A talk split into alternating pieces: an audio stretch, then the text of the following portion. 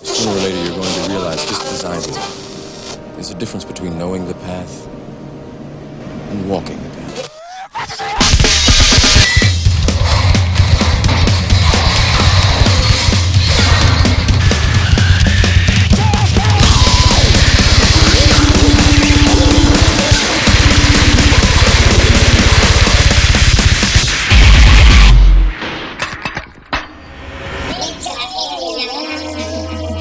ー DJ のマイティマーズです吉川翔吾です私が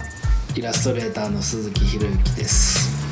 中村信彦です。はい、はいということで、誰や誰やまあ、あの第2回目の「めちゃやり」始まりましたけど新しいメンバーが1人増えてます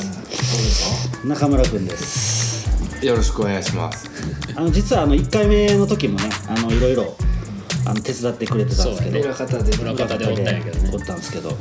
今日からもう一緒に喋ろうという喋りたいと喋りやりた会いとメンバーということで。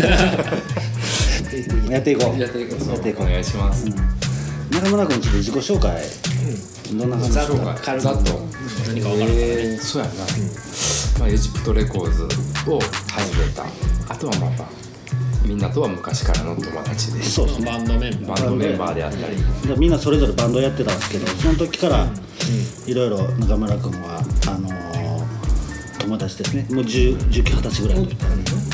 大体ーおったねクラブとかにクラブとかジャンベ担いジでャンベ担いで 最初に最初に登場した時はジャンベ担いでジャンベ担それなんかスマッシュ顔でなそうそうコテカの形形のアクセサリーを首に巻いてぴょぴょぴょぴょ喋るたびにピョコピョコピョコあの勃起するという勃起するアクセをねうんアクセのアクセの音がねうんそうそうそまあまああの今もやってますけどハードカーデュードっていうバンドが大阪にいてそのドラムとかもねうやってる一時やってたやっりてもましたしましたけども、うんまあ、今日はこの4人でやるこれ今日からやこってれいくからうんそうやねです、はいであの前回の、え1回目の放送90年代の音楽っていうのをやったんですけど、い今日のテーマははい鈴木さん何ですか今日はねざっくり言うと漫画でいこうかと漫画、んはで漫画っていうくくり、まあ、でっかすぎるんまあでかいねいうんまあ、それぞれみんなこうんの一冊、なんていうのかなマイフェイバリットね、まマイフェイバリット一冊、うんあ紹介したい漫画をそうそれぞれ1冊今日まあ多分だいぶ迷ったうん、みんなそれぞれめちゃあるんですけど、一冊今日持ってきて喋ろうということです前もあの前回の90年代の音楽ですけど結構聞き返してみると、なんか喋り足りへんこととかもうちょっとねいろいろうんサイドサイドストーリーがまあ、今回1個の漫画をちょっとじっくり語れたらなという前はちょっと漠然ともう漠然としたなしてたからね、まとまらへん10代の記憶やったなそう今日はもうちょっと一冊とかに絞ってうんうん語っていこうという感じですな、そういう感じですな、うんはい今回から参加のじゃあエジプトレコーズの中村君に最初先陣切ってもらえますやかってもらいましょうか、やりましょうか。中村君のフェイバリットとは何はでしょうか友人のエンジェル。来ました来ました来ました。いきなりエロネタ。コテがネタです小手かねたいやっぱこれはほんまに、うんそうそうそうえー友と人っていうのを簡単に説明できますか中村君友人はいやもうそんなよう分かれへんねんけどまあこれ以外も出てるやんいっ出てる出てるいっぱい出てるいっぱい出てるよねまあエロ漫画家で俺ら世代はっていう認識はあるけど、詳しく知詳らないしくは知あらんんまね知らんまあ書く女の子全部可愛いめっちゃナインディズナイやんそうそうそうそうこれは何年ぐらいの作品なんかなこれは80年代80そうそんな古いかな絵的には89年一巻がね古いなでも今またこういう映画これ今こういう絵画あるやんねあるあるあるなんか海外の人らとか割とサンプリングしたりしてるよね一時までガバとかでもこういうのがあフックアップやったあっけ確かに確かにスケートのああはいはいあのアニメネタで全部ちちょっとやってるがこういう絵や、うんあ今新新世代というか、うんあると思うでこういういやまあとりあえずそざのっくり友人ざのっくり説明そうなんでエンジェルを選んだかっていうのは、んまあこれもまたほんまにいきなり下ネタまあええけどシムしかないでしょシモンしかないんだポけテどポテコしそうそうそう、いやまあまあまあこれで精通したっていうあああるあるそれが友まあ人俺のそうそう強烈なでもダイレクトやんねなんかそうそうやねダイもレっクとトや違うもんから始まったんじゃなくてなくて結構エグエグいっていうか初めて僕見たけどもうチョコやねんね感じであそう、そうか今日このエンジェルは何で連鎖されたのこれはこれは何だっけヤンヤンさんやねヤあのンさ3んでですランクさんですごい内容を書いてこれる結構グログロいっていうかもうエロエロ本やねいやヤングサンデーを買ってなくて中学入ってテニス部入ってて、ペペニス部じゃなくてペニス部じゃなくてペニス部そうそこの先輩が、これが欲しい」っつって、本屋にちょっと来てくれ」っつって、でこれ買うて欲しいって言ってうん買わされてああ先輩のパシリとしてそうそう友そうそう情交わされたんだよね最初で、んそうあの表紙も全然エロくないから「お前あー買える確かかにら」なっつって、エロ本買うてこいっていうそうほんで中身見せてもらって、あ俺も欲しいと思って買いに行った。でも遅いね中学生で精通す そうやねなんか全部 けど俺も中1やる中村君にしては遅い中その後のほらその後のことを考えその後の気候から日本機構日本中日本機構そそんでそうそうそう、ほん、でまあそのエンジェルで、初めて買ったのが2巻 で3巻ああなんかわかるそうそうあー一当途中から買うわ当時ランダムやったうよんじゃあ関係あれへんもんね変な缶から買うもうそう売ってるもんから買う揃えるエロとか普通とか関係なく変なコミックの買い方してあれそなんうなんやろね4巻とかから買うのあれなそんうほんまなんなんやなんか何も意識してろな意かった識してないそうそうほんで1巻だけがどうしてもその地元がもうめちゃくちゃ田舎やから、売ってなくて一巻が1巻が、そうほんでこれもうだいぶ経って買ったのかな、そうそうそうどういう内容なんこれはもうまあただただ高校生のエロうんでまあ宮崎駿に似てる、ほんまやなそうそうえこれモデルなんキかャラが出てきたりこれ実際宮崎モデルこれ宮崎を元にしてるのかな似てるなでももうめちゃくちゃ似てて、ぽいよね、今日かなり攻めてるよねこれ普通にやばいもよなうガンガンやもんなそうそう普通じらす感じじゃなくてもうダイレクトな感じやもんねうんそうやねまビデオがあビるデオガールやね俺らは僕もビデオガールリアルタイムやなでもあれわりかしそんなになんか描写がないグロくないこと、でも普通にめっちゃ可愛いよねパンティのう書き方がんめっちゃめっちゃエロ当い時なんかエロ漫画そのやる気がないととかあのレモンなんだらでもなんかレモンあなんレかあっモンたなんかあったよねそうあった、うんあったあったあったあったあれも持っとったわ友達だからああいうのって全部乳首書いてないの、全部乳首書いてただからこのエンジェルもエンジェル描いさっきの一回目や書いてたそれで書いてるんよああそうだその当時こういうところをうん想像して書くっていうあ 自分あで自分想で像して乳首をつけ出すってことつけた方がいいあの 鉛筆で書くあの親にもし見つかっても消せるように何の執念なんですかそれをね書いて舐めてたそれをかいやなめはしないけど あでもこういうこんなんとかをやってたわこうれねペロペロとかあペペロロペロテロピテロピと かこの擬音を読んでたすっごい擬音を読ん中で学生の頃のそ仲パ間コパコたパーコパーコと かうんずりうんずりとか夏なん ジョかップジョップち ょっとちょっといいですね擬音いいっすねこれ擬を音すごい言ってた口に出して言ってた そうそうまあほんでだから友人はもう今までこう何回も引っ越ししてるけど、ほかしたり打ったりっていうはのいはいはいしてをないができへんうんやっぱあずっとこれ握ったらもうあやっぱ置いとこうみたいな、はいちちょっと青春のそうそうそうどうだこれはこのその時に買ったやつそのそうそうそう中当古時当時なんかちょっと湿っても閉めてもねなんかボロボロやろちょっとなんか反ってないもうなんか自動してるそのセンスだけこも湿度が高い湿度高ないんんかだ怨 念怨念が俺そうそうほんまに嫌なそう自動としてなんでこれ初めて読んでどう思ったのいやもうすごいあここれかみたいなそうそうそうそうそうその時どんな漫画読んだ他にも読む前とかいやまあまあ「ドラゴンボール」とかねそこはもう普通そうそうそうでエンジェルからまあいろいろ、だからまあそのさっき言ってたそういうエロい意見エロい系なんかビンで来て剣で昭和ルキューピッドとかけどあれとかまあここまで露骨じゃないやんそうでも全部ジャンプに書いて乳首がいて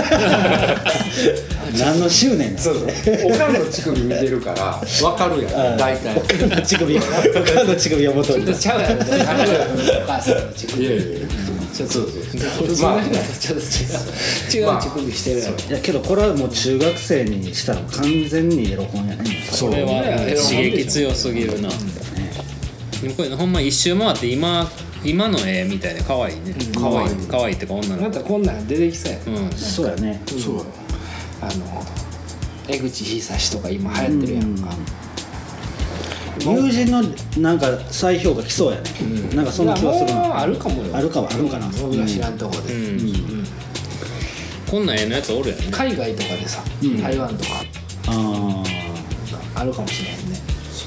へんねで、これ何年かしてから、大学入ってぐらいからかな。裏部部かやったかうんな。なんかで友人特集してて、ーうん友人がすごい大金持ちで、すごいええ家に住んでるっていう写真がこうアップされて載ってて本に。あ、エロ本書いたら売れんねやと思って。うんで、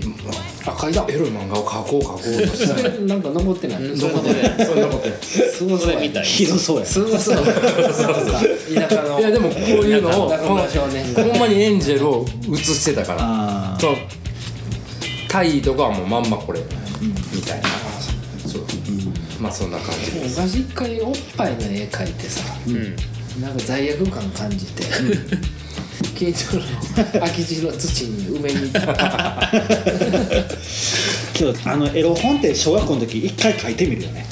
一回エロ漫画過去っねて過去ねけどそのおっぱいの絵が描かれへんかれへんなんかあの難しいあの桑原和夫のあのあのおばあちゃんのタレ父みたいなねあのあれ立体的に描かれへんっていうねまあこの表紙これ英語かなと思うけど全部ローマ字やああええねそうそうあるなそういうのその時代やねなんかそうだから英語と思って読まれへんと思ってたけどなんか眺めてたらあれ読めると思っでてもでもやっぱりなんとかそうずっと読めるっていうこういうのもちゃんと読んでたんや隅から隅までそうそうそうせやねい色も今っぽいもんねカラーリングこのパステルカラーっていうか、なんか周期がこの辺でもさほんまそうそうそのこの辺やばいな三巻の表紙とかってな、か今やね、今の感じ、ほんま一周回ってるよね、そのエロ漫画を描く時も、全部右向きの女の子しか描かれへんとかない、中村君があまあすーちゃんはないやろ主人が右向いてるから中村君左側向いた女の方が描かれへんとか書かれへんっていうのはそのこっちじゃなくてかけてるわけでそうそうそうじゃなくてごめんなさいごめんなさいでもまあそういう男よっていう感じやねそう中村君はさまあエンジェルまあ友人はほんま評価されてもいいとけどまあよくされてるでしょあされてるこの人自体はなんでもあのーこれが代表作みたいな感じなのかなエンジェルがいやと思うけどなあると思うで発禁になってたりいろいろ発禁になってんのこれそうそうそうそうこれも一回発禁になってえ連載はやめやめてってこと連載かな中ってことかなうん、コミック多分回収なって、でまたなんかこう改正版みたいなのが出てた、なるほどなうん、でもなんかこっから始まっていく感じの中村君の漫画誌ってさ僕的に中村君の本棚とか見て たら、そういう系統はあるよねエロ漫画エロな、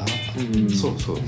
じゃあこのエンジェルとかが好きな時はあのこのほんま柔らかそうなお乳がすごい好きやったり、うん確かに確かに今ビデオガールとかもやっぱ女の子柔らかそうみたいなそうお尻の感じ、めっちゃあれはグッときたよねでも発明そうでもなんかこうほんまが大学入ったぐらいからほんまこう硬そうなお乳のえ硬そうなどういうことどういうなんかこ大倉優子みたいなあのあとあのまな板系の感じあいやじゃあだからあロリやの言うたらあのあれとかノリブリーダーやあガンマとか、その量多い龍馬とかの出てくる女の子とか、だから小山優の描く裸の女の子って、はいはいはいお乳硬そういやや、でもあるんちゃう嘘おめっちゃ硬そうガやンマとかめっちゃあるやんあガンマはいやもうものすごいガンマもあけどあのそうやそのパッツンパッツンってことやそうそなうそ要うはあのもちょっうと詰まってる感じ南米と硬いかっていうよりはだ肉だ感線肉感があるそうそうそうそうあの筋肉質の女っていうふわふわじゃないうんそうわかるわかるやれ肉弾戦やだからあのエロ漫画とかでも誰も知らんと思うけど時積み恵美氏っていう人がおってその人とかももう硬そうなんだよパツパツなおお乳をかラテン系のセッラクステン系やったよそうやなあの熱ホット系の熱いホットやなホット系のセックスやそうそうそうリアルなア感マじゾネス系とかなアマゾネスアマゾネスやなアマゾそうやネスな系やなだだだんだんボイだそうそうそうそうほんまあんなのあ好れやきなんて言ったらちょっと褐色の褐色のねうんそうやね乳首黒いまあだからそのやっぱエンジェルはでもみんな見た方がいいと思う今の普通にそうやんねうんあここまで許されてたんやっていうその時代もうんそういうエロの衝動というかそこだけで見てたわけだなそう要は内容動向というよりも衝動やね自分の欲求を満たしてくれたということやね可愛い 女の子ありがとうですお前それそれだけやなあーそううんそそこを今日は紹介してくれたでもそういう男やね中そこだけ動いてたから身リビドー男やねいやだだそれは大事なことですよ、大事大事そうやでも その後の中村君エロはそうやもうそんな感じやもんねリビドー系やもんねリビド系音楽にしても人生あそうあ人生やな本能の本能あそれはわかるわ真面目にやってますよね中村真君面ね目めちゃ真面目や真面目に考なえてますよ右向いてるけどねそうやなサウスポーやな右向いてるじゃあ次いきますじゃあ、えー次は鈴木博之さんの、えー一冊お願いします僕なんですけどね、はい僕なんかね子供の時から、うちに結構漫画のある環境やったというか父親が割と漫画読む人やったそうあの前回も言ってたけどももう中学の頃からすでにガロに到達してたとあそうやいうそうだから、割とそう家に漫画とかあって早熟やなんかさ、昭和の漫画のアンソロジーみたいなぶっとい文庫本とかってあったの知ってる、なんか知らんわこうオムニバスで昭和の漫画かそれ最終回だけ撮ってるやつとかそういうのであは例えばどういう漫画が入ってるのなんいかやそういろいろあってその中の一冊ってなんか黄金時代の漫画のみたいなんで、それこそもう杉吉春とか、はああの長嶋真司とか、うんアングラ系がけどど持ってるってそ感じのなんか言ったらフォークとかはいはいはいみたいな感じの文脈で、ガロの「ガロ」っていう雑誌とか、手塚治虫がやってた「コム」っていう、あの作家がなんか一冊でまとまったような文庫とかが家にあったりして、でその中になんかその鈴木王子っていう、鈴木王子うんガロの。あまあそのガロっていう本を説明してもらっていいですかねガロガロが雑誌やって雑誌やねうん、永井克一っていうその編集長がいて、その人が、白戸三平っていう漫画家の「カムイ伝」っていう漫画を連載させるために、あそうなんやで水木しげるとかそうやね杉吉春とか、あと林誠一とか、そういう人巨匠が書いてる感じ、学生運動とかが終わるくらいに。 70年代カムイでも終わって、そこで鈴木王子っていう漫画家がそのその家にあった文庫のオムニバスのやつに入って、そのマッチ一本の話っていう話が入っててんけど、なぜかそれを読んだ子供の頃の僕はねうんものすごく感動してなんかあボロボロボロボロ泣いてねえーーこれその、えー今回その紹介するその鈴木王子の作品っていうのはこの「マッチ一本」の話マッチ一本の話が僕はその小学校ぐらいの時やったかな、読んですごいなんか印象に残ってて、でその作家自体を認識するのは中学校ぐらいになってからやねんけど、なんかそう作風的にはその宮沢賢治とか、ああいう感じフの、ァンタジーって感じうん、なんかそういう世界観なのかな、今読んでもそんなそこそこまで感動できへんねんけど、その当時小学校ぐらいの時ファミコン通信っていう雑誌があって、読んでた読んでたあ好きうだんねあれでさくら玉吉っていう漫画家がいて、その人が「あの幸せの形」っていう漫画を書いててその時は最初ゲーム系の内容の漫画書いてるんや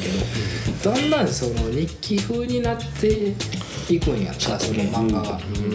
でその中で鳥吉春のオマージュみたいな感じの。流れになっていくんだけど、でなんか杉吉春って何やったっけみたいななんか知ってるぞみたいな、なんか昔読んだことあるぞみたいな、でその小学校ぐらいもう小さい時小さい時に読んだそのなるほど持ってたやつの中の1個に入ってたコンピレーションってこと多分ネジ式とかが入ってんねんな、うんうんであれやみたいなんで。でそっかあられよう分かってない時にになんかちょっとイ出ンる感じだよねプットしてもらうででその時僕漫画がめちゃくちゃ好きやって昔から小6の時でもうヤンマガとかも買っててなんかほとんどその早いなその時出てるゴリラーマンとかも読んでた読んでてめっちゃ面白いなと思って、そんな前やったこれそうでもう今漫画好きの、まあ、オタク小学生やっ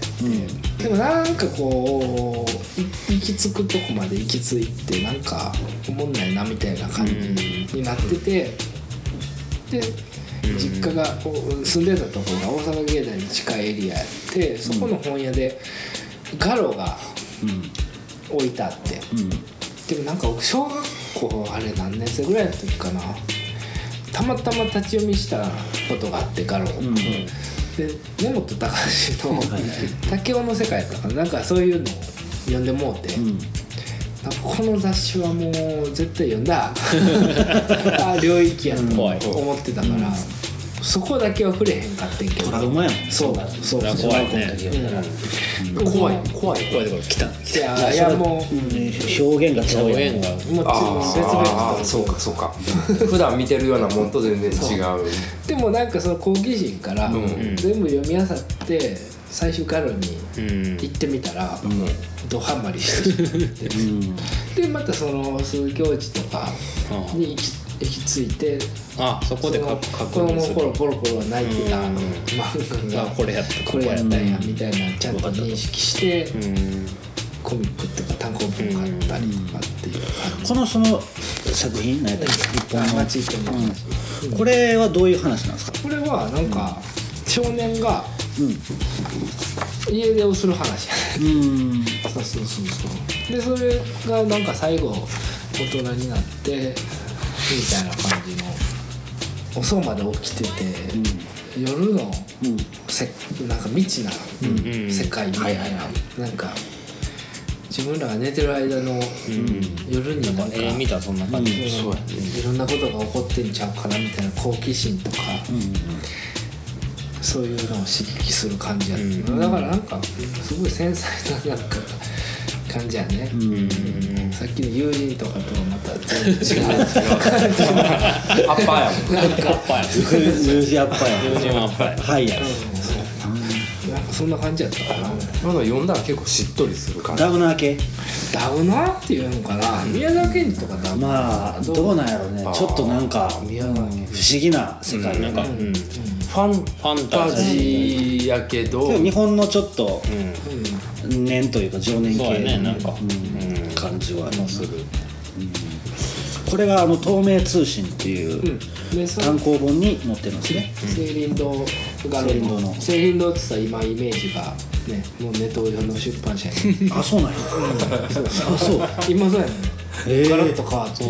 ガロッとかえ編集長変わったってこいやその長井勝一が死んで亡くなってから、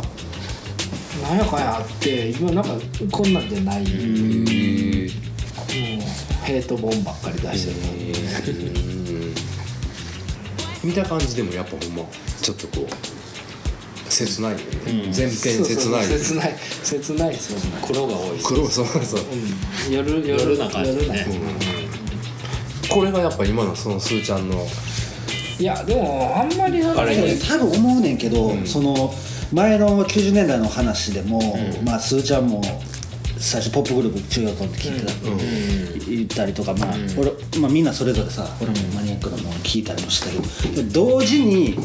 それと同時に「ドラゴンボール」とかそうあやっねたもんねそういうものも読んでるのよちゃんと見てるもんなだから同じような感じで例えば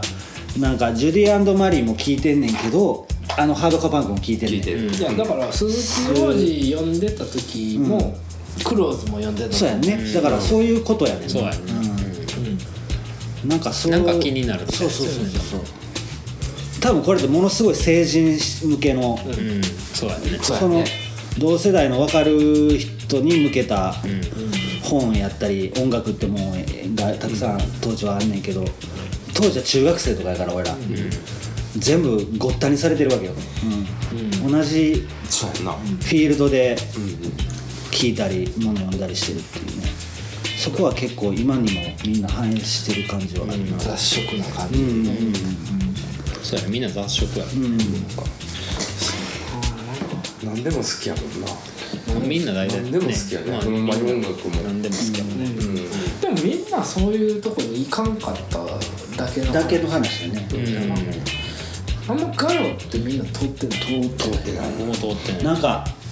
あの読んだらあかん漫画って感じだ雑誌やって感じやったらあなんかうんあの猫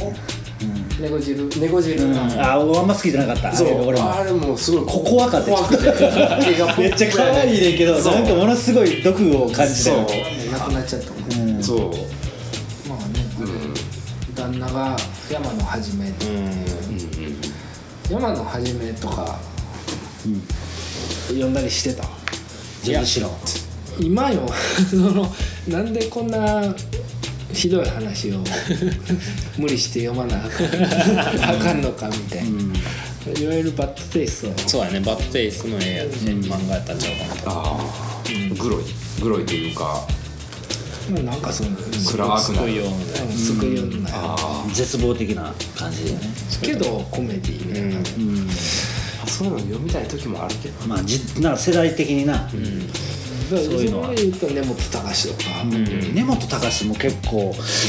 好みが、ね好み分かれるよね、僕昔めちゃくちゃ嫌いやったけどいやすごい好き真っ当なあさあそう、まっとうに生きてたら、ああいう世界って多分受け付けへん、うんそうそうそうような気はするそうやけど、な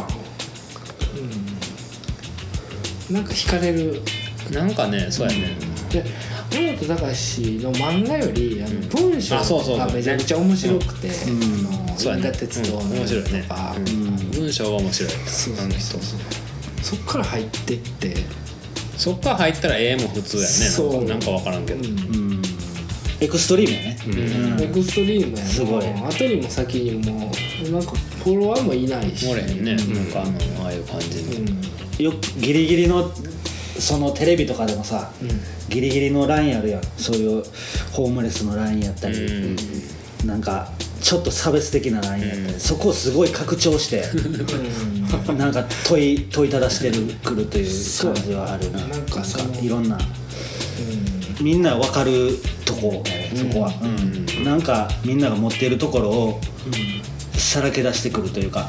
あのだからいまだにそのガロとかを早うに読んだから、はいはいはい全然話合う人がずっとおらんかったっていう感じやんなそんな中学の時にガロとかさ、みんな共感できる人おれへうんんかったら、なんか自分大丈夫なんかとかなれへんけ 寂しいどとなかんさかねその当時は優越感もあるのよあそあのみんな知らんのも例えばあーそういうことよ洋楽を聴く聞き漁ることも同じなんやエアロスミスそうけどみんなあのクラスで聞いてるやつなんか折れへんねんけ折れへんどかエアロエアロあそうかそうかでそういうことそこかで例えば高校行った時とかに一人二人出会ってくるねんなあ出会ってくる興で興奮してくる、奮してくるあほんでめっちゃ仲良くなるでそういうやつらばっかの環境に行きたくなって多分コミュニティができるんで、あー今こういうあーそういうことみんな仲間が出会ってくるんちゃうかなもうヤンキーとこと遊びながらちょっと待ってっつって本屋行ってガラガラ買ってくる何こうできてって言われて女の裸塗ってるやんとかって言われてあのその当時当時荒木荒木ああ最初に写真が荒残木っの写真とかも連載だあそうなんやあまあけどなんかガロ俺の中でもあアートアート誌って感じやなそうやなねんか90年代のコミックスというか僕らぐらいの世代の時のガロってなんか文字情報と漫画が半々ぐらいうん鈴木邦夫の連載とかん松田クレイチとかあんと沼田元気うなんかすごいもんもうう文化のすごいルツボというか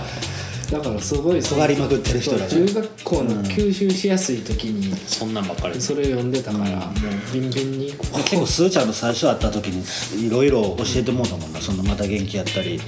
根本も最初最初の本読んだら多分すーちゃんに貸してもらっちゃうから、そういうのをいろいろ教えてもらった感じやなすーちゃんはまあなんかその辺が自分の文化とか何か知っていく上の扉というか最初まあけどおやすさんの影響でかいじゃんそのやっぱ最初のいそこで読んでたっていうもう多分そこでの原体験っていうのは結構ショックやったと思たうまんでたま買った一冊やと思うねんけど、うちの父親とかでも基本藤子不二雄とか、うんはい F, F の方、はいはい多分ゴルゴ13ゴルゴ13とアキラは隠したってんけどあそうなんや上の方にあアキラ買ってんねんアキラ買っ て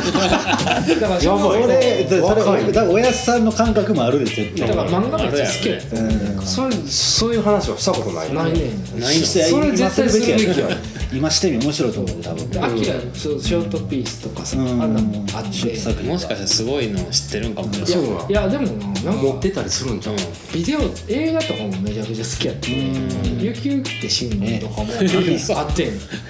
完全にもう確信犯やそう そうおやすさんの影響やちゃんと話してそうもらやねいやそれはどう受け止めてたのかは分からへんけいどやそれはもう完全に受け止めてる同じやと思う、うん言ってない息子には言ってないだけで、親の影響はでもすごいあると思うまああると思うなちょっと話僕やけどあれ 僕の親父もちょっと変わ変わってないけど、あのまあ淡路島、まあ、田舎で、まあ、目立ちたがりみたいな感じで、誰が親が親親父が親父がほんでヤクザ風のあのシミケンみたいなの だいぶやなそれでまあ僕僕がもう生まれた時から、まあ、まあピラニアが家におったりとあかーそれやばいで冷たいハーレーとか有名だやば最高やろ親父さんほんでいヤクザとかではないヤクザではないいや普通の作家土管土建屋みたいなあピラニアとハーレーー人と殺して殺してでそれそれの影響でやっぱりあのバイク雑誌があって、うんでバイク雑誌とかでこう見てたらやっぱガンズとか出てきたりとか、んいやまあ、出てきたりとかもするし、あとなんかそのジャンクとかビデオあったの、ザあーザワ系あのデスファイルみたいなデスのファイルなうんあれをなんか見てて親父が、なんかあれやそれすごいよ親が見てるってやばいな親がそれ見そてれてあんまりそれも話したことないけど一緒にけどそれをあの翔子見てたんやいや僕は見てないよ見てないんやけど見てないっていうか「ねえ寝ろ寝ろ」とか言われて、うんけど知ってたんやそれ見てること は見るからね見るからね見るからね見るからね見るからでねで次の日が朝朝とかにもうなんかすごいもうあの手術のやつめっちゃ気持ち悪かったわみたいな感想は言われたけど、何やあで蔦屋で表紙だけ見てたけど気になるわああ隠してるわけじゃないんや蔦屋で表紙だけ見ててこんなん借りて何して何なんなんやろっていう興味はすごかったけどデスファイルとか小学校の時当時みんなで借りに行ったけどねビデオレンタル屋に普通にあったあったよねめっちゃあったよねうん榊ギニピッ原クとかな榊原でバーって全部集め全て部フ消えァイルてるも全な部なくなったけどでもそ確かになビデオ文化ビデオ屋文化ってあったよねあったあったあのビデオ屋で、そのぐるぐる回って、なんかねなんかさ、当時かなり重要やったよ、うんいろんなものを知るそ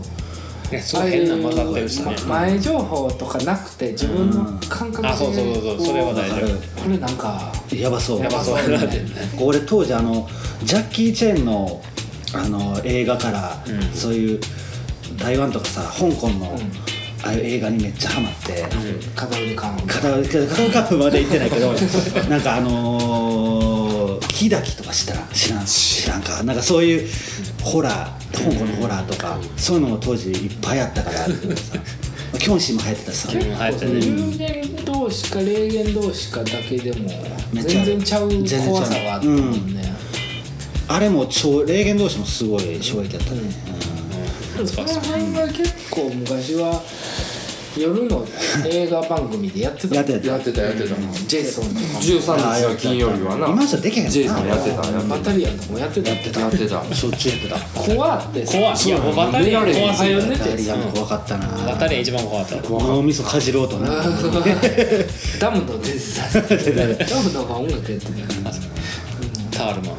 ンパールマンそうそうそう怖かったオバンバとかワンバ怖いもうなんかこれあれめちゃ怖かったパールマンだからジェイソンとかも今とか見たらどうなんかな面白いのかなあれうんどうなんかね今ああいう作品ってあるんかなないか今はやっぱやっぱ CG になってんじゃん CG やジェイソンとかでもあったとしても山でさ、セックスしてるカップルがいきなり殺される殺ってあげられるそう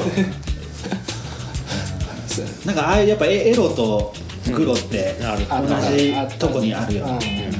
なんかあのあの時代のなんか、C、なんていう CG じゃないその内臓ベロって出てきたりとかの、うんあれの方が気持ち悪い気持ち悪いなグロいな日本やったらあれじゃないあの帝都大戦とかああ怖かったスクリーミングマットジョージの、あれもちょっとエイリアン的ななやばかったうん気持ち悪いめめっちゃエイリアンめっちゃエイリアンっちゃエイリアンあとあのー、クジャク王とかクジャクあークジャクあれもクリーチャー系クリジャそうや系な三上博史とユンピョウのやユンつピあれめっちゃ良かったよかったけど俺俺映画見に行ったもんクジャク王あそう見に行ったあれもエロとなんかあの、いやそうやでもねクジャク王めっちゃ良かったあれすごいいいよねうんうんで一回さ僕小学校56年の時さ、んなんかスケあの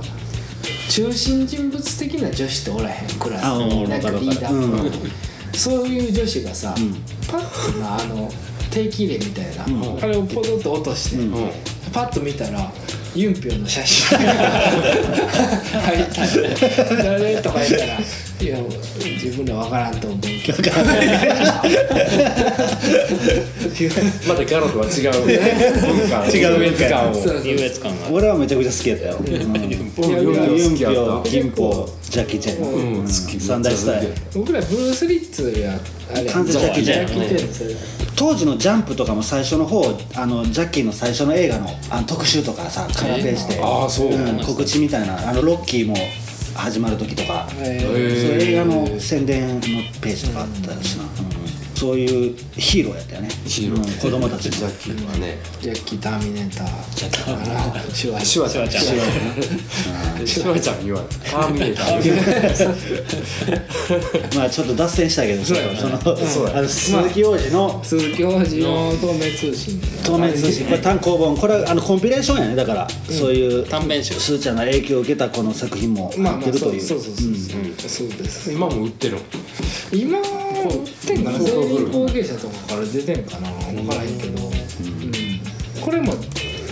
なんか新しくなった版やね中学校ぐらいの時に出たやつだいぶ古いねそううんこんな感じですなはいはいじゃあ次は、えー、翔吾くんです、はいえー、っと僕は、はいえー寄生獣です聖獣出ました出ましたこれって結構、まああれかな今今ってか昔からそんなにあれかなメジャーなのかなこれまあメジャーの映画にもなってるあまあ映画あそうかそうか映画されてるもんな、でもなんかこれうんアフタヌーン多分最初はすごいマニアックというかそうやねすごい、漫画マニアがだん割とだん読んでそうたそうそう知る人ぞ知るでなんか僕もその普通に「ドラゴンボール」とか読んどって、はいはいジャンプとかまあ普通読んどって、でもやっぱなんかちょっと本屋とか行ったら変な、まあ、たまにこういろいろあって、でまあ、別にアフタヌーンを読んでたわけじゃなくって、ただ単にその平置きとかで寄生獣のこの表紙の絵を見て、うなんかちょっとビビッとくるのがあって、買ったのが最初だから結構なんていうのかな僕あんまり別にディスるわけでもないけど「あのワンピースとかああいう感じの映画苦手でいま、ん未だに、でちょっと劇画っぽいより、映画ずっと好きやって、でこのやっぱこの人の映画一番結構しっくり独特独特、ほん、で目が全部死んでるうんなんかあれだねも物干し白目が大ち二郎にもああちょっと似てる似てるよね俺最初見た時その絵の違和感というかうんなんかね、ん僕この人のなんか目が好きで、うんすごい冷たいんよ、あのあんまり感情ない感じ、うん、これめっちゃ好きで,、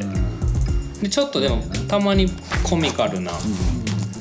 全然おもんないんやけどギャグギャグそうそうそうそうおもんないんやけどなんかちょっとわかるわかるコミカルな挟んできててちょっとなんかホッとするとかやそうちょっとなんかホッとするこの人を食らう感じの衝撃う独特のなんかんなんかめっちゃ質グロく感というかマジグロいやんそうほんでそうそうめっちゃグロくってなんかこれが結構ドキッとしたかななんか学学校に、あのそのモンスターが忍びこああの紛れ込んでき転校生てやな転校生かな、いえっ、となんていう人やったかなごめんちょっと今パッて出ないけど、でその人が、もう殺しまくってる、で見開きの表紙衝撃やったなこれこれがほんまにうわーってなってやばいよなまあうわーって書いてるけど惨殺 惨殺死体がねこれ結構衝撃的やって、もうこの右の絵とかも、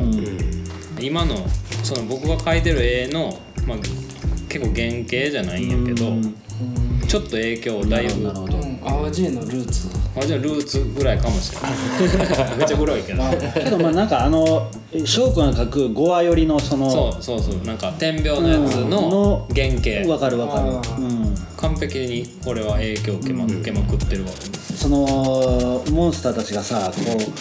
人をこう切り刻んだりする、その瞬間の気持ちよさってあるよなバなんかバスってうんでなんかバツンって食べるそうなんかパハ、うんパハって書いてあったけどさものすごいあの非現実やね んけどすごいリアルな感じ、ありえへんぐらい非現実な絵やねんけど、そう、すごい設定もねいいんすよなんかあのうん、あのお母さん死ぬとことかなお母さんあねのものすごい切ないそう切ない先生誰やったっけあの女の先生のえっとあの人えー、っとごめんねおるねんけどその先生も寄生獣なんですよ要はその人が一番落パちラ着いサてイるトよにねねうん、パラサイトタってミヤいねうタミヤ涼子ねタミヤあの宇宙かどこどこからか降ってきた寄生獣にあの乗っ取られた人間が人間を食べていくっていうのやねんけどそれを主人公は右手に入って止め、止めたんやなくくって止めたら右手に寄生して寄生獣だからその右手の意識その右手のパラサイトの意識と本人の意識が2んつ共生してる人間っていうのが主人公やねんけどうんうんでなんかまあ他にもその、うん体の中に5体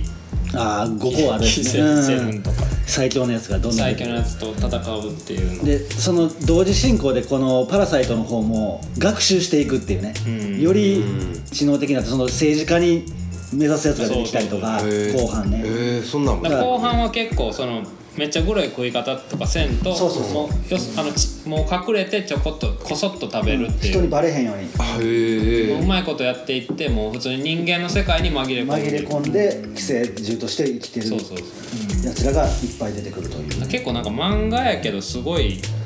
なんかなんやろ世界観すごい、うん、リアリティあるよねそうだ寄生獣と今の子らも結構知ってそうやね知ってるんちゃうかなクラシックというか、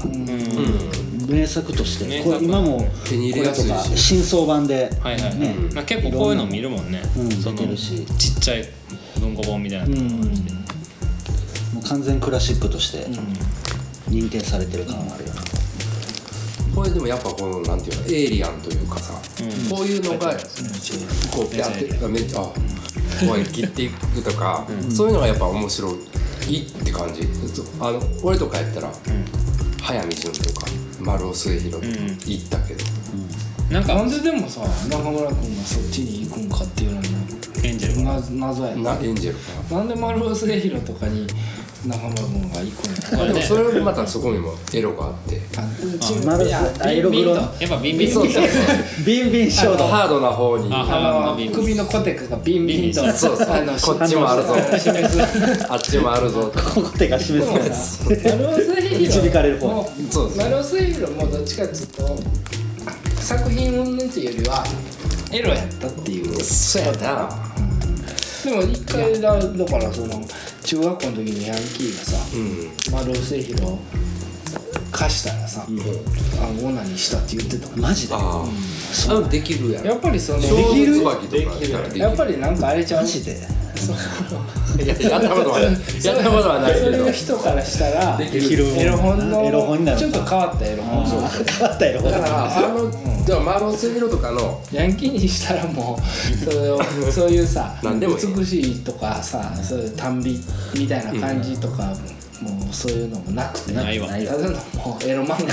画で丸尾末変わ広ったエロマンそう気持ち悪いなあそそううややそうそうそう気持ち悪いちょっと気持ち悪いエロ漫画っていう匂いが伝わってくるんでしょやっぱエロとグロがかあ重そなういっうてちょっとあかん危険な感じねそうそうそう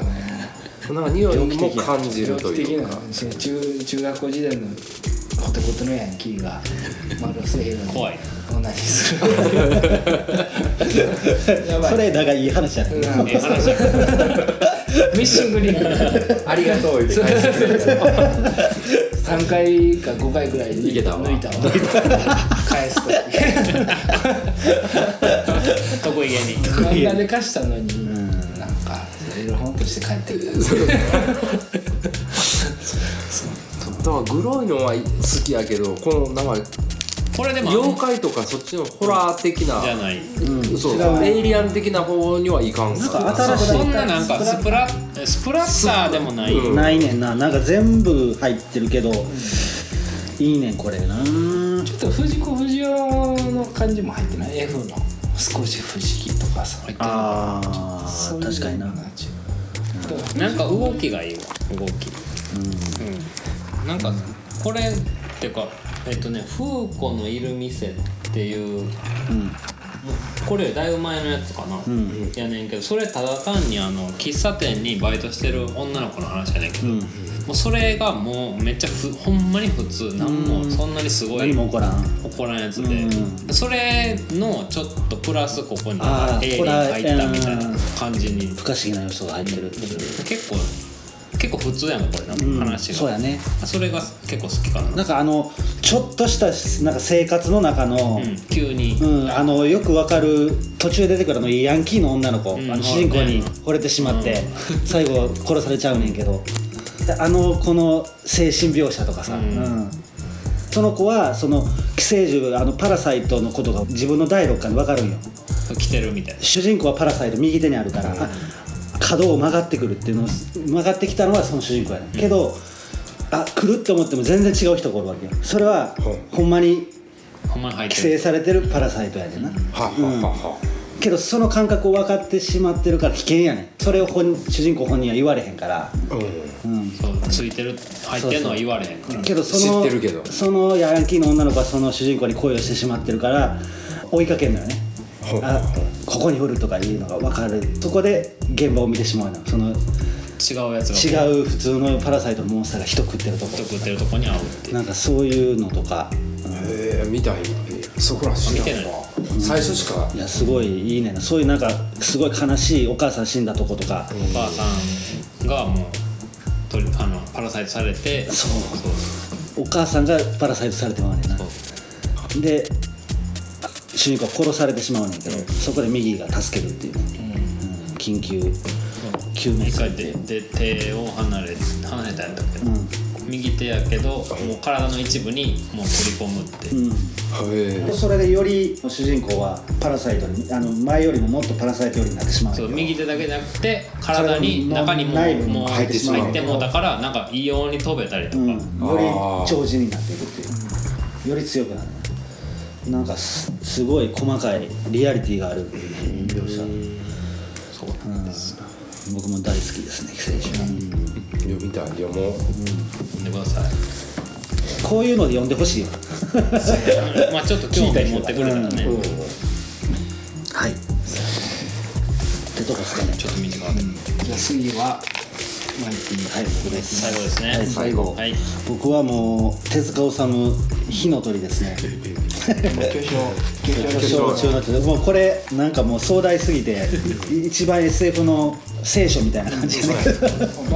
ここんな出てんだよねでけど何々編こ何々れ編まああの今日ちょっといろいろ勉強してきて 俺予習みんなで予習してきて手塚治虫自体はもううちの親がねめっちゃ見てたから家にあったんやけどあのー火の鳥はねもうこれ1954年からえー86年まで手塚治虫の初期から死ぬ前まで晩年までまあライフワークとして書いてたまああそうなんだえーそんな書いてんねやち結構戦後やからけど初期ちゃうかな79年1954年やであ19年か、うん1900だからあそうかそうかで今単行本とかで発売されてる、まあえー黎明編から始まって最後あの太陽編で終わんねんけど、そこらあのコムで、要は60年代ですねコムで連載してたものからコムなんや単えけどその前はほんまにもっと前のうん戦後の漫画雑誌で、そのギリシャ編とかいろんなものがあるんだけどただその頃の漫画と今のその単行本になってるのとまたちょっと内容が違うかったり、とりあえず「火の鳥」っていうまあフェニックスですね血を飲めば永遠の命があると不死になるという上演まあ、いわば人間の願いやね、うん、欲望と願いがある不死鳥これが全部の話に出てきますで全部でこの単行本になってるのは12の、あのーなんていうかなお話章があるねであの1巻2巻とかではなくて例えば太陽編とか鳳凰編とか乱世編とか黎明編とかいろんな編で、まあ、1個の巻で全部が完結するあ完結すおる話になってるなけど全部はつながってんねんへえ全てに伏線が張られててそこがすごい深くて楽しいねんけどその時時代は違う代は違うんでへえ一番最初黎明編って言って卑弥呼の時代うん「古事記」とかのああの天の岩戸の話あの天照大神が岩戸に入ってっていうようなこれがモチーフになって話が進んでいくねんけどこの次に未来編っていうのがあってこれはものすごい未来やねんマトリックスとかにも通じんねんけどコンピューターが全部を支配してるなへ未来編はね3404年の話やねんなえだいぶ先や でそこで地下都市が繁栄しててそこに超巨大コンピューター、まあ、マザーみたいなやつらが支配をしてるわけよ、でそれで人間は支配されててこれが最後戦争を起こすねんけど、うんでこの未来編の後に大和編って言って、次はあの大和武尊の尊っていう、これも日本書紀の話やね、主人公が女装して向こうの敵を殺すという、向こう向こうの将軍に気に入られて、けどその将軍を裏切って殺すっていうのが元になってこれも火の鳥が出てくるんだけどこれ要はあのずっとシリーズ古代未来古代未来っていうふうに続いていくのねあ挟んでんだ挟んでいくのねへー大和編の次が、えー宇宙編で2577年の話でこれを例えば全部の年代ね一番最初は 3, あの3世紀の話じゃないけど、そっから3404年まで時代順にこう並べてもう読めるわけよ、わかるうんねこのじゃあ全部がまたつながんねんな、伏線として歴史がつながって、ただこの2巻の未来編は、3404年で一番未来の話やねんけど、これの最後が黎明編につながんねんあへあえどうつながん要はのまあその五大都市な、その地下地下都市で最後戦争が起こるわけ、で最後に、あのー主人公のマサトってやつこれがあの火の鳥から永遠の命をもらうわけよ核戦争で世界が崩壊してて、けどマサトだけが永遠の命をもらってこれからの命を見ろと、これから世界がどうなるかを見ろと言われるわけでその後にあのまあみんな周りは死んでいくねでそのマサトは自分でロボットを作ってなんか恋人を作ろうとしたりとかいろんなことをするんだけどもそれがどんどんどんどんあの失敗どんどんしていってで1,000年2,000年立っていくわけよで自分が自分で自殺しようとしても死なれへんわけ永遠の命があるから永遠ので最後4000年5000年経ってもう体もなくなんねんな体がなくなって生命体の意識だけになるわけでそうなるとどんどんどんどんそのアメーバみたいなのが、その自然から出てきてでそこでまた自然が反映してくるんだよなでその反映した中に1回目のその世界はナメクジがめっちゃ進化するの、でナメクジが一番生物の腸になるわけよ、でナメクジがそのあのマサトとかがおったシェルターに入ってめっちゃ勉強してナメクジの世界になんねんけどなナメクジも同士争いが始まってナメクジ同士で殺し合って絶滅するのよでその後にまた何万年も時間が経ってまた恐竜とかが出てきて、で最後人間が出てきて、この黎明編なんねんでこのそれすごいすごいよねですごい超壮大 なまあ仏教観があるんだけど輪廻転生そうやねがあるっていうで要はこの未来編は一番最後の章やねんけど一番最初にも持ってこれるわけね未来編が最初にもなるっていう作りになってるなるほどでこれを1954年から86年まで、えー32年かけてライフワークとして作ったのでてた手塚先生は最後に現代編を書く予定やって、うんこれは何かっつったらその現代自分が死ぬ時にあの一コマだけでもいいからああ書いてうん、書いてだ現代っていうくくりもさいわば手塚治虫さんも死んでもう30年以上経つわけで、今現代じゃないやん、けど本人にしたら死ぬ時が現代やな、うんそうやねその地上から離れる時が現代、その時に書けたらいいっていうのが角川春樹との対談で言ってたりとか、そういう構想があったと死ぬまでこれを、うん、やろうとしてたっていうで結構なんかいろいろ見てて面白かったのがあのもう最初から決めててその未来編の最後後書きで手塚治虫が言うてることがあって、これがすごいおもしすごいなと思ってんけど単行本の後後書きで言ってるのが「私は新しい試みとして一本の長い物語を始めと終わりから書き始めるという冒険をしてみたかったのです」と。最後には未来と過去の結ぶ点つまり現代を書くことで終わるのですそれがそれまでの話の結論に結びつきそれが終わると黎明編から長い長い一貫したドラマになるわけですしたがってその一つ一つの話は点でバラバラで全く関連がないように見えますが最後に一つ一つつながってみた時に初めて全ての話は実は長い物語の一部に過ぎなかったのだというのが分かる仕組みになってますと。だからあの一番最初に書いた黎明編の次に一番最後の未来編を書いてるのよ、ああそういうこうと、ん、だから最初の構想でこのあの最初とケツを書いてるわけ、だから寄っていってるそうそうそうで話あ間を締めていくっていう,、あーん、っていうコンセプトですごいなやってるそれを完成させてるっていうのがめっちゃやばいそれはでも何歳の時にそれを思ったんやろ68年とか60年代やからな若いんやろめっちゃ多若い分よねそれはすごいなっていうすごいサイケデリックで、うんなんか全部の SF のああ想像の元という原点感じはするな、聞いただけでめっちゃ面白い面白そううんうんなんかとりあえずねあのー読んでほしいですねけど若い頃は手塚治虫とか知らんの知俺らの時ももういわば巨匠中の巨匠で、そうやね、もうそんなに実際は読んだことないかもしれんもしかしてだからなんか極端な音楽とか極端な漫画とかに行く傾向ってあるやん、自分はそれしか聞かへんみたいな、はいはいはいでもなんか結構一周回って、藤子不二雄とか、赤塚不二雄とか、手塚治虫とか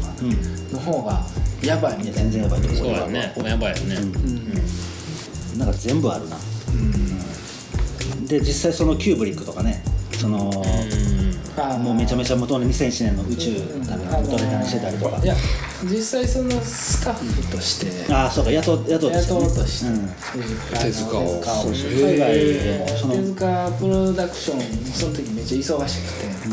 て、僕はあのスタッフを食べさせないといけないからいけないみたいな、うん断った断ったらあのなんか伝達がうまくいってなくて手塚治虫はめちゃくちゃ子供がおるらしいってキムか子供が多すぎて それを食べさせなあかんからめっちゃ大変やから断ったみたいなそうそれ2001年とかのデザインとかもね手塚がやってたらまたどうなるまだ変わってる面白いねで結構ねもう全部の話面白いですあ一個一個の短編としても読めるし、うんでもつながってんね、ですぐそういう日本神話とか日本の歴史とつなげてるから、歴史もわかるっていうね、うんで日本人のかその当時の考え方とかもわかりそうな感じがあって俺「池池編」っていうのが「異形編」っていうかなこれすごい好きで、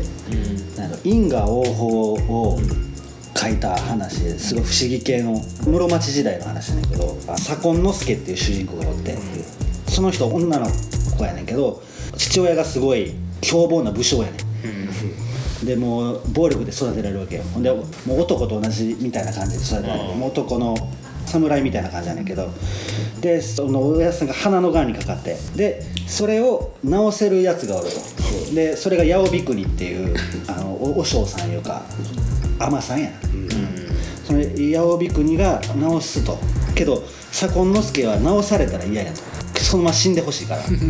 で治療を止めるために八百国をその寺まで船で行って殺しに行くわけでその八百国を殺すねんな寺ででで帰ろうとしたら帰られへんねんもうその島から抜けられへんくなんねんその島から出られへんくなる、で出られへんくなんねんけどその時にもういっぱい村人とかが「えビクミンさんも治してください」言うて来るわけよ、あの治療治療してくださいで左近之助は自分でその八百ビに化けて治すわけその治療の治すんが火の鳥の羽やねんな火の鳥の羽やったら何でも治せるでずっと出られへんから八百くになってあの直し直し直してくれて戦国時代からこういっぱい負傷した兵士とかもいっぱい来てずっと直し続けるわけじゃあ途中で妖怪に変わってくるよ妖怪が直してくれた でその妖怪を直したら次妖怪がブワーって来だすわけ異界にまで行ってまう異界のやつらも来てまう、でそういうのを直していった時にある日自分の父親の名前を直してくれってやつが来るわけようんああわかる自分の親父を直してくれってやつが来るわけずーっと時が経ってもうおばあちゃんになってんねんけどで「分かりました」って言って会いに来たら自分の父親やねんなあこう鼻がそう花がでそこに左近之助が来るわけほで左近之助が来て自分が自分を殺しに来るっていううああ殺さそれうるそうそうそうあそれすごいな、へえほんでその殺した左近之助がままた出だられたってうんそれがグルいいねーんそうそういう、そういうのを描いてるのね、うんそういう話がいっぱい入ってるすごい SF もあるしそう今の AI とか、あのー人間と機械が一緒になった人の話だから事故って体ぐちゃぐちゃなって、機械に機械と人間の愛の子みたいになったやつが機械に恋してしまうっていう話があったりとか、うんいろんな今都市伝説で語られてるようなことがもう60年代に書かれてる書かれてうんプうん手塚さんもそういう頭の中だけでそうやろ考えるのかな、オリジナルなんかななんかすごいなんか引用してんのや変な変な刑事があったんちゃうかなと思ってけど巨匠って言われてる人らは何かに書かされてるというね使命を負わされてるっていう話はあるけどあの例えば手塚治虫って「鉄腕アトム」で高速道路を書いてるわけで当時高速道路なんかなかったよなでその後にできてるな、それを見て書いたの寄っていってるっていう説もあるけど、見たみんな影響を受けてるという、そうなるっていう、まあ、余地まあアキラの大友さんとかもそうああまあねそうやね今見てほしいですねみんなにまたこれをマイティが初めて読んだのはいつなそうやろなけど最初に見たのはね映画なんです「法編」っていうそあのあねガオが出多て分く小学校3年の時に映画を見たな、るテントウムシ助けるやつやなそうそうそうけど家にあってその後に見たのかあな家にあった、うん人柱みたいな話とかさあ奈良時代の、実際の日本の風習とか、大和編やだとからそういうのがバックグラウンドに、ある歴史ああると感じ神や話ねがう後ろにあって、うん、そこちょかっらと考不思議えていってんのかな、考えていってんのかけなど多分なんかそう創作とか想像とかの根本ってそういう昔の神話とかいうことやと思うねんな俺俺の見解やけど、これあれやね手塚治虫だけの回とかもうんややってもいいかもいいかもしれないね各漫画の漫画の梅津和夫とか、うん、うんそれぞれのそれぞれのなかなかこうこれを、まあ、この時間で語るのは難しいなんか文庫本みたいな形で俺も持ってんの文庫本やけど、もうすぐ買えるんでサクッと、古典ですね古典やなほんまに古典やもんなこれなブッダとかもブッダもそうやでブッダももともとは「あの火の鳥」のシリーズやってあーシリーズとしてか書かれるんで結構いいよね、そんな感じですそんな感じですかね、はい、えー漫画のフェイバリット漫画の回終わりましたけど終わりましたね友人から始まって友人中村の友人から始まって初参初戦参戦火の鳥で終わる友人友友人から火のエ鳥ンジェルからエンジェルからエンジェルから火の鳥火まので鳥このしフェイバリット漫画シリーズはちょっとやりたいですね、そうはねこれまたネクスト前回みたいな感じで語りきられへんかったまあ足らん足らん感じやねあのもなんか何もあんま説明できなかったような気が確かにねこれだから僕僕もしてないあのぼやーっとまた全然違う話 したよねこのどうなんだ時なんか違う話した気がする映画の話なんだった時も映画とかもねあ映画とかね映画も一本出したいけど、あとまああのー見てる人にも、あれあ聞いてる人あお便りそうですねコメントとあと、概要欄にあのメールアドレスを貼っておくんで、そこにあのそれいご意見とかねこれやってほしいとか、あのいろんなテーマ意見コメントテーマとかあと感想、どしどし欲しいですあのそれほんまにしますんで僕らはい、なんかある中村君さ初参戦してみてどうああまあやっぱり緊張はするしたんすねメッセージとか今言っといたらいいえない今のうちにないないないほこじれこあそううそうエジだプかトらやそうやエねジプトレコード今ちょっと止まってますけどこじれこだから今年1年でまたエジプトレコーズ頑張ってねはい、実店舗実店舗に4月の半ばにはまた復活するんでそれもいいけどこれの編集ちゃんとしてななんか今これ第2回目撮ってるんですけどあの第1回目撮ったんもね23週間前やけじゃなんかあ俺どんもどんバリバリやってるんやどどうなるかまだ全然分かってないけどとりあえずラジオだけ撮ってる状毎態日2時間以上は深夜時触って間めっちゃあるんじゃん ないいよもう今もうなんかくっそ忙しい全然違うことに時間使ってない大丈夫使ってエンジェルエンジェル今がいいねエンジェルですそうそうやねじゃないともうこれ全然放送できへんそうそやねストックになってますうそう一回行くの店行くのやめてちょっと行く行ってない店行くな種は種はちょっと種をやつ一回ちょっと休憩してしまっといてくださいそうやね次第3回ダンさん第3回うんもう平成終わってるけどねえなんでああまあ次そうか次録音するもうあと3日ほどやねまあギリいけんじゃん頑張れやんのまあ次ちょっとあのーまだテーマ考えてやります、そんな感じではいはいめっちゃはいエじゃあイリアンでしたありがとうございますありがとうございました